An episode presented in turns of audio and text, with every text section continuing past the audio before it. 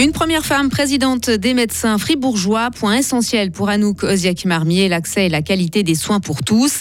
Les communes fribourgeoises s'interrogent sur les motivations du canton à développer l'éolien. 300 personnes réunies hier soir en Gruyère pour entendre leur analyse. Le Gruyère s'exporte moins bien à l'étranger, mais continue de séduire les Suisses. Et puis retour au calme après les gros orages d'hier. Il va faire 24 degrés aujourd'hui, 28 demain et même 30 degrés dimanche. Vendredi 23 juin 2023. Bonjour Sarah Camporini. Bonjour Mike, bonjour à toutes et à tous. Thank you. C'est une première en presque 200 ans dans le canton de Fribourg. Médecin Fribourg compte une présidence entièrement féminine. Anouk Oziak-Marmi a été élue au poste de présidente hier soir, en même temps que ses deux vice-présidentes, Karine Rudasch-Valer et Sophie de Surcher. Elle succède à trois hommes. Anouk Oziak-Marmi est médecin généraliste dans un cabinet de groupe à La Roche depuis trois ans. Elle revient sur cette élection. J'en suis fière. La question de genre n'est pas au centre de mes préoccupations. Je fais partie du comité depuis trois ans ans. C'est une opportunité qui m'a été proposée et je pense que j'ai tout simplement accepté parce que je me sentais euh, apte à prendre cette fonction.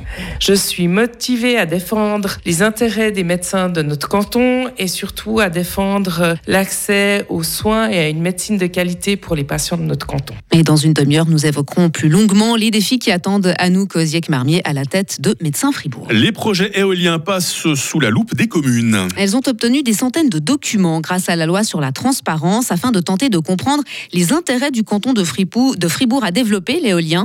Des représentants de 11 communes étaient réunis hier soir à Salles, en Gruyère, pour présenter à la population une synthèse de ces nombreuses pages et environ 300 personnes ont participé à cette séance d'information. Un des problèmes soulevés, l'entreprise qui a rédigé le volet du plan directeur cantonal était elle-même impliquée dans le choix des lieux pour accueillir les installations. Il y a donc conflit d'intérêts.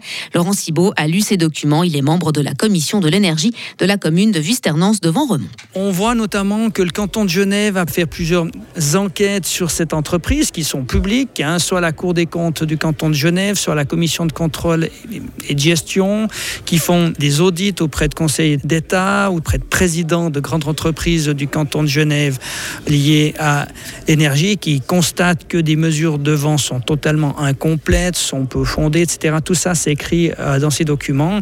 Puis ensuite, on s'aperçoit que ces mêmes entreprises, quelques mois plus tard, ont été choisies pour euh, rédiger notre plan directeur. Euh, c'est assez préoccupant quand même. Et en l'absence de réponse acceptable de la part du canton dans ce dossier, les communes concernées, par la voix de leur avocat, vont porter plainte ces prochains jours auprès de la commission de la concurrence. Français et Américains boudent le gruyère, Sarah. Oui, les ventes dans ces pays ont baissé respectivement de 11 et 27 l'an passé par rapport à 2021.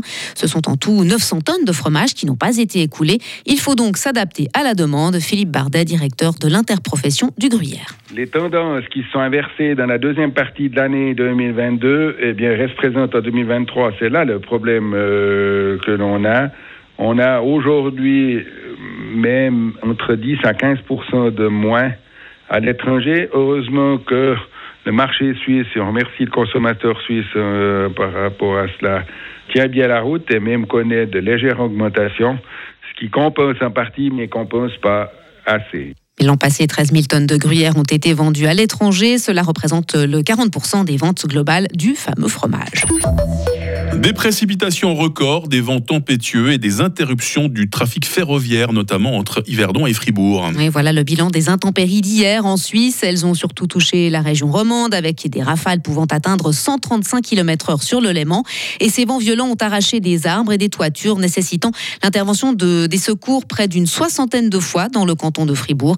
Il a plu aussi énormément, plus de 18 mm en 10 minutes dans le canton de Bâle, du jamais vu. Pluie diluvienne ici, température caniculaire en Chine. Et le pays lance une alerte rouge pour forte chaleur ce vendredi. Elle concerne une large partie nord du pays, notamment Pékin, qui a battu hier un record de chaud. Il a fait plus de 41 degrés dans la capitale chinoise.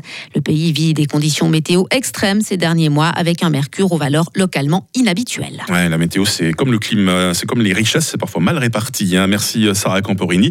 L'information bien répartie tout au long de cette matinée, puisque vous revenez dans 30 minutes. Retrouvez toute l'info sur frappe et frappe.ch.